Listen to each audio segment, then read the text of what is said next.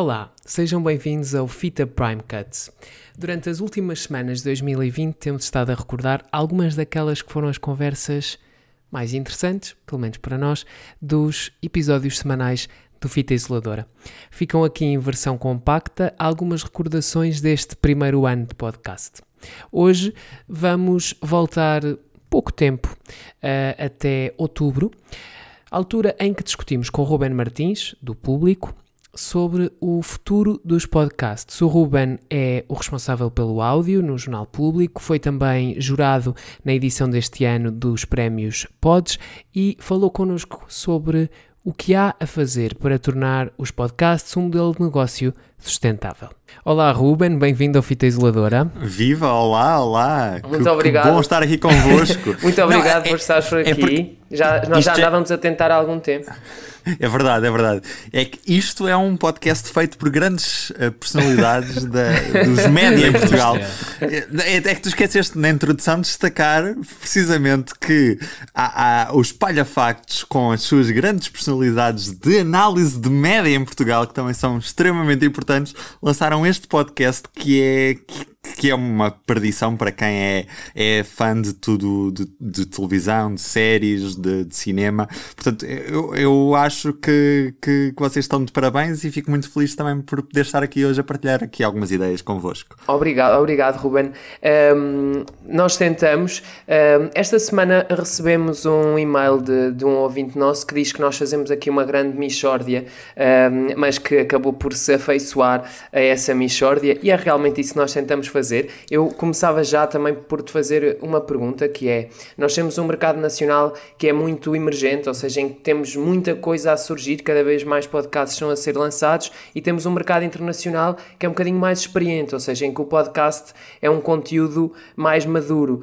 Como é que tu vês estes dois momentos diferentes e como é que achas que vai ser a evolução a partir daqui? Achas que Portugal está preparado para estabilizar melhor o podcast a partir agora de 2021, por exemplo. Já, já agora deixa-me só, eu, tenho mesmo Sim. mandar esta piada, que é Sim. é podcasts como Michórdia uh, são, são fenómenos de audiência. Apesar de Ricardo Pereira já não lançar Michórdias temáticas há muito tempo, Sim. eu acho que todos os podcasts que têm Michórdias são verdadeiros fenómenos de audiência e o Fita Isoladora espero que, que siga esse caminho também. Uh, agora voltando à, à, tua pergunta, Pedro, e desculpa por este tranquilo, parênteses. Tranquilo.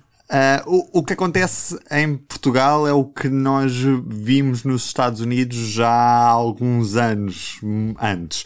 É verdade que a nossa realidade está muito desfasada, em primeiro lugar, porque somos um mercado bem mais pequeno, em segundo lugar, somos um mercado de língua portuguesa e é um mercado exclusivamente para Portugal, porque os brasileiros têm alguma dificuldade em consumir os nossos conteúdos.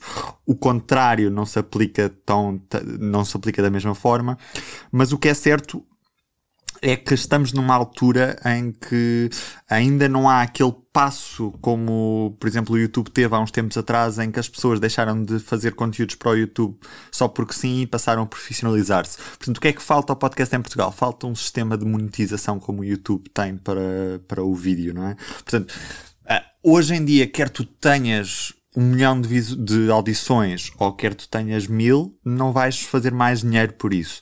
A não ser que tu tenhas contratos de publicidade ou outro tipo de coisas associadas. Mas pelas reproduções per si, não recebes mais dinheiro por isso. Isso leva a que muitas das vezes o que acontece é que os próprios produtores não tenham muito tempo disponível para gastar e para produzir um conteúdo com o qual sabem que não vão fazer dinheiro à partida com ele. Portanto, é aqui uma pescadinha de rabo na boca. A partir do momento em que os conteúdos não dão dinheiro, os produtores também não investem mais em produzir coisas com mais qualidade, com maiores equipas, com mais sonoplastia, com, maior, mais, com, com guiões e tudo mais. Como nós vemos lá fora os podcasts de sucesso nos, nos Estados Unidos, na Inglaterra, uh, que são podcasts que têm grandes equipas a trabalhar. Tu cá não tens nada disso e não tens nada disso, também não tens um mercado associado, não é? Enquanto tu não tens um mercado profissional, também não tens produtores a fazerem coisas profissionais e depois acaba por ser aqui este ciclo.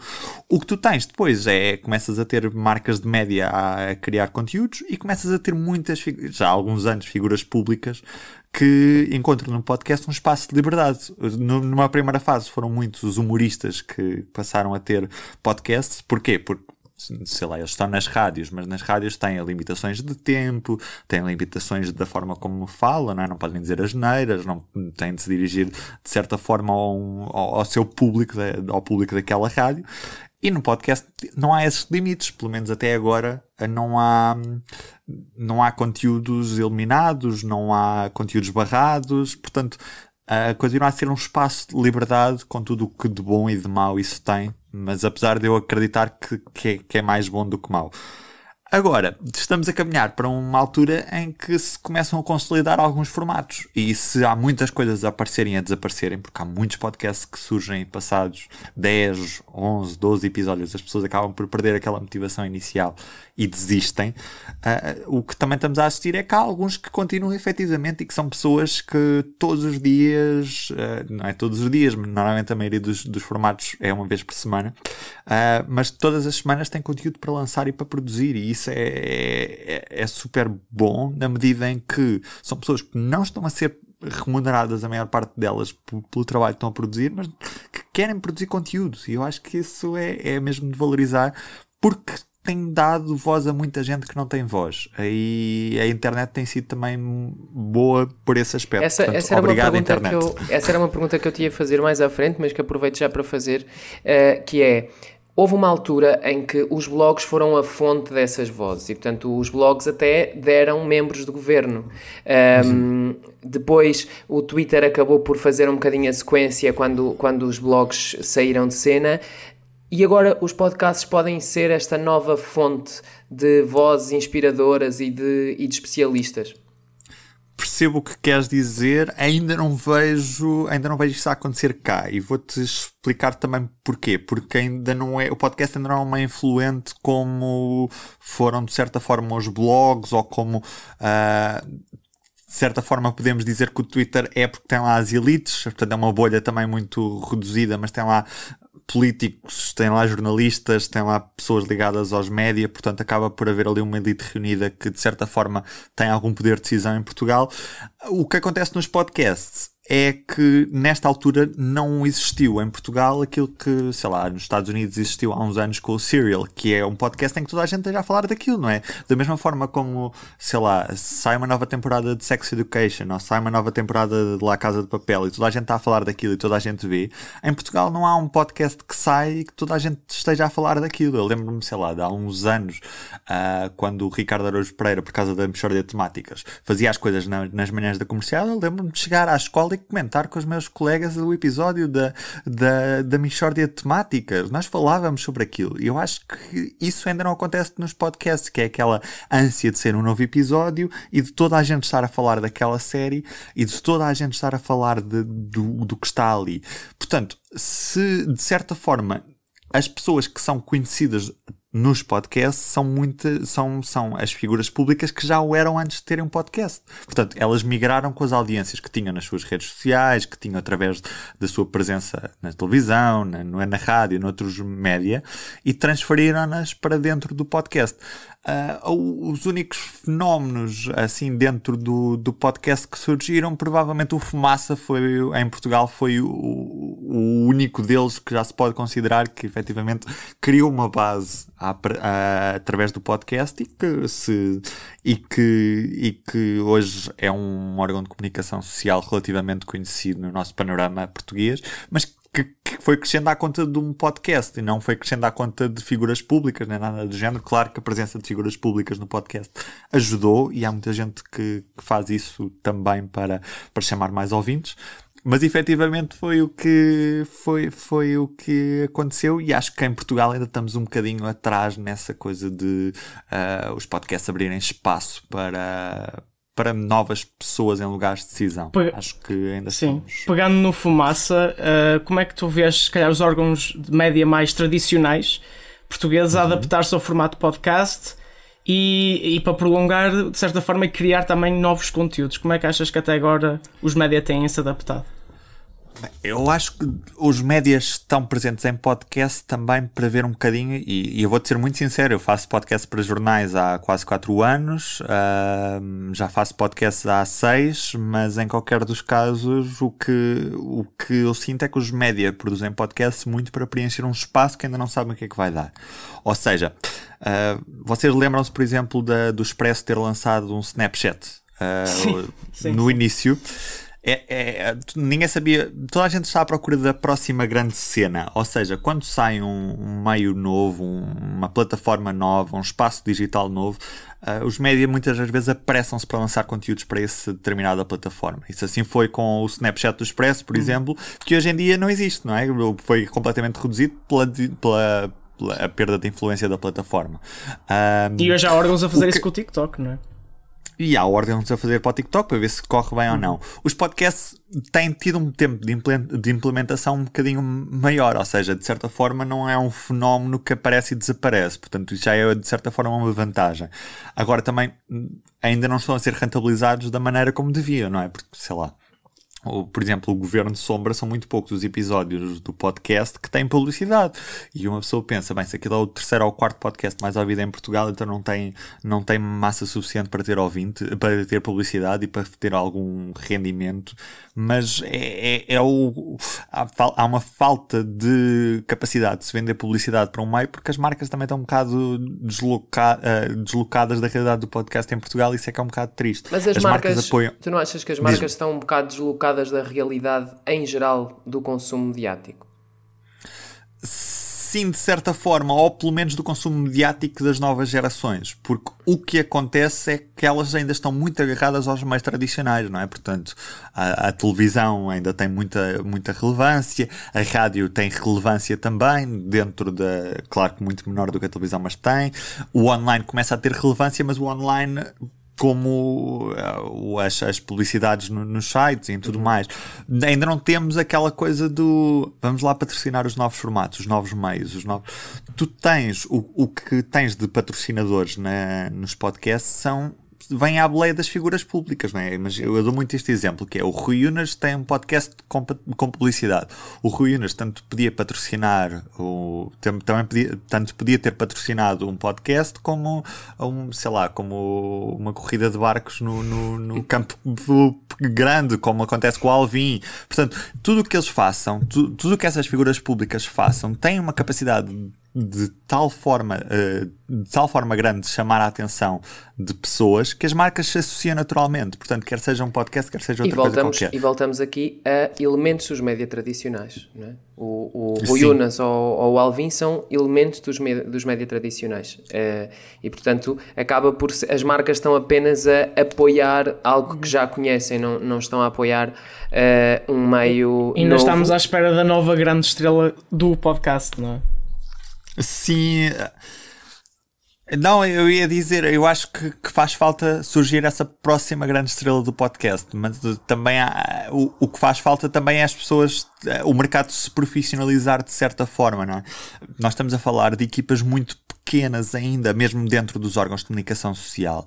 Eu posso dar o exemplo do público. O público tem duas pessoas a tempo inteiro, que nem é a tempo inteiro porque eu faço mais coisas para além do podcast, porque quero, mas são duas pessoas a produzir 13 formatos é muito, é um exagero, não é? Ah, portanto, ah, é, nós muitas das vezes produzimos em quantidade e se calhar estamos a, a desprimorar um pouco a qualidade por causa da quantidade que estamos a exigir, mas o mercado assim o exige desta fórmula, porque ainda não conseguimos assegurar uma rentabilidade ah, interessante para os podcasts poderem começar a sustentar mais gente e terem equipas maiores e terem mais capacidades de produção. Mas isso é um caminho que se está a fazer. Felizmente, no público, a aposta por podcast tem, tem sido constante. O ano passado houve o primeiro festival de, de podcasts em Portugal. Este ano vamos repetir. Já agora podem votar no Fit Isolador em pods.pt. É verdade. É, vamos cortar esse áudio e começar a usar no início dos episódios. Sim. Podes.pt barra votar. Eu não devia estar a fazer isto porque eu estou na organização do festival Pronto, e nós agora cortamos, vão nós pensar que isto é cortamos. corrupção. Cortamos. Não, não, não, não. Podem, podem, podem meter, podem meter, não se preocupem. Mas em qualquer dos casos, eh, eu não tenho qualquer influência porque isto é, não é auditado pela KPMG. ou uma- Tá mal. Mas em qualquer dos casos, nós, nós garantimos que os dados são Sim, corretos. antes mesmo de terminarmos, estamos mesmo quase a acabar, mas tu que estudas os números, qual tem sido aqui assim a diferença principal e para onde é que nós caminhamos em Portugal neste, neste meio? Sabes que é sempre muito relativo tu, tu, tu fazeres Claro. grandes previsões, não é? Na- Eu falo muitas vezes convosco no, no, no Twitter sobre previsões de audiências na televisão, também tenho um grande fascínio por isso. Ah, mas é, é sempre um caso relativo tu fazeres grandes previsões, porque apesar de, de- das coisas serem muito estudadas, os públicos. Tudo muda muito são- rapidamente, exato. Tudo muda, não é? E nesta altura, sei lá, nós estamos a falar do, do podcast como uma realidade de mercado aberto e tudo é gratuito. Mas de um momento para o outro nós podemos passar a ter podcasts em plataformas. Imagina que o Spotify de um momento para o outro começa a pagar aos produtores para porem lá conteúdos ou pelas audições. E eu acho que isso pode mudar completamente o mercado. Ah, nesta altura, eu sinto que há- cada vez menos pessoas a lançarem conteúdos só porque sim, que desaparecem ao final de pouco tempo, e há cada vez mais uma profissionalização do meio. Ou seja, quem está quer mesmo fazer isto ao longo do tempo e quer mesmo continuar a fazer. Não está só a fazer só para ver se se torna famoso em dois ou três episódios, está porque quer mesmo produzir conteúdo e, e- e estar presente no, no, no mercado de podcast. E agora vai depender sempre do investimento das marcas, vai depender da, da evolução da tecnologia. O, o- o principal, eu di- digo sempre isto, o principal concorrente da- dos podcasts é a música, porque é quando é que as pessoas ouvem podcasts? É quando têm fones nos ouvidos. E quando têm fones nos ouvidos podem estar a ouvir duas coisas. Ou é pessoas a falar, ou é música. Eu próprio, como consumidor, já me apanhei a fazer essa escolha entre música Certo. e podcast. É mesmo sempre Antes on the de, go. antes de fech- Apetece de pensar ou não? Estou a ser pensar. Antes de, antes de fecharmos o bloco, eh, uma, uma última pergunta que é o público de, de uma certa idade, e eu aqui já me incluo nesse público de uma certa idade, ouve rádio ou ouvia rádio ehm, principalmente para ouvir música, não é? Ehm, e acho que essa é uma característica do mercado português, por exemplo, em oposição ao mercado espanhol, onde as rádios de palavra têm uma presença muito grande. Eu lembro que em Portugal, quando nós lançámos o Rádio Clube Português, havia uma expectativa de que o Rádio Clube Português criasse uma tradição de rádios de palavra em Portugal e não conseguiu, falhou ne- nesse, nesse objetivo. E portanto, o mercado português tem uma rádio que tem pouca palavra e a maior parte dos públicos em Portugal não tem assim tanta vontade de ouvir gente a falar. Achas que as pessoas mais novas que já não ouvem rádio ou que ouvem, ouvem principalmente plataformas de, de streaming podem ser esse público que começa a ficar mais habituado à palavra? Sim, eu, esse defeito da rádio portuguesa não pode-se chamar defeito ou pode-se chamar vantagem, depende. É, é muito formada também por uma questão de hábito, não é? Portanto, foi aquilo que as pessoas sempre se habituaram, da mesma maneira como as pessoas se, habituam, a, se habituaram a ver novelas a seguir ao, ao telejornal, ah, também é, é muito difícil tu fazeres uma programação alternativa que fidelize as pessoas. Em Espanha, as rádios sempre tiveram muito essa base de palavra. O que aconteceu em Portugal foi que era mais barato fazer rádios à base de playlist musical e, portanto, acabou-se por perder este, esse- essa magia da rádio que, é- que está na palavra.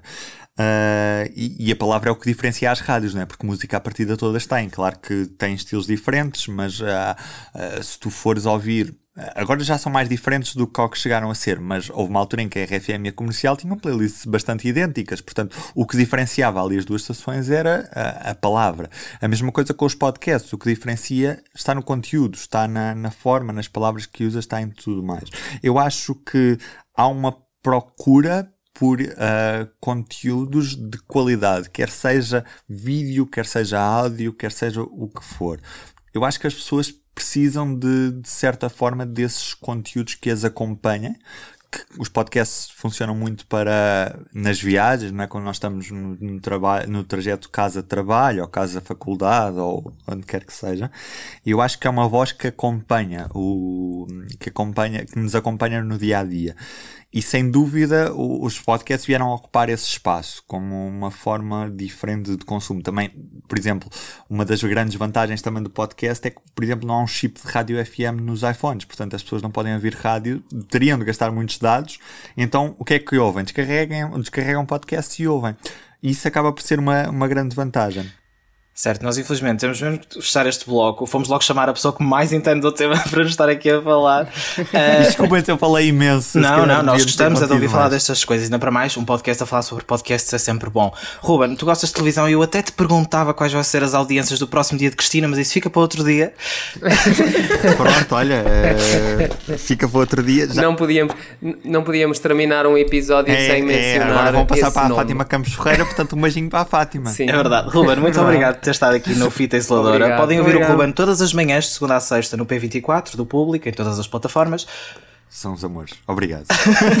obrigado. Obrigado nós e até um próximo episódio. O Fita Isoladora está de regresso com episódio semanal no sábado. Até lá, há minutos às segundas, quartas e sextas. Podes acompanhar também todas as notícias do cinema e da televisão em espalhafactos.com. Até breve.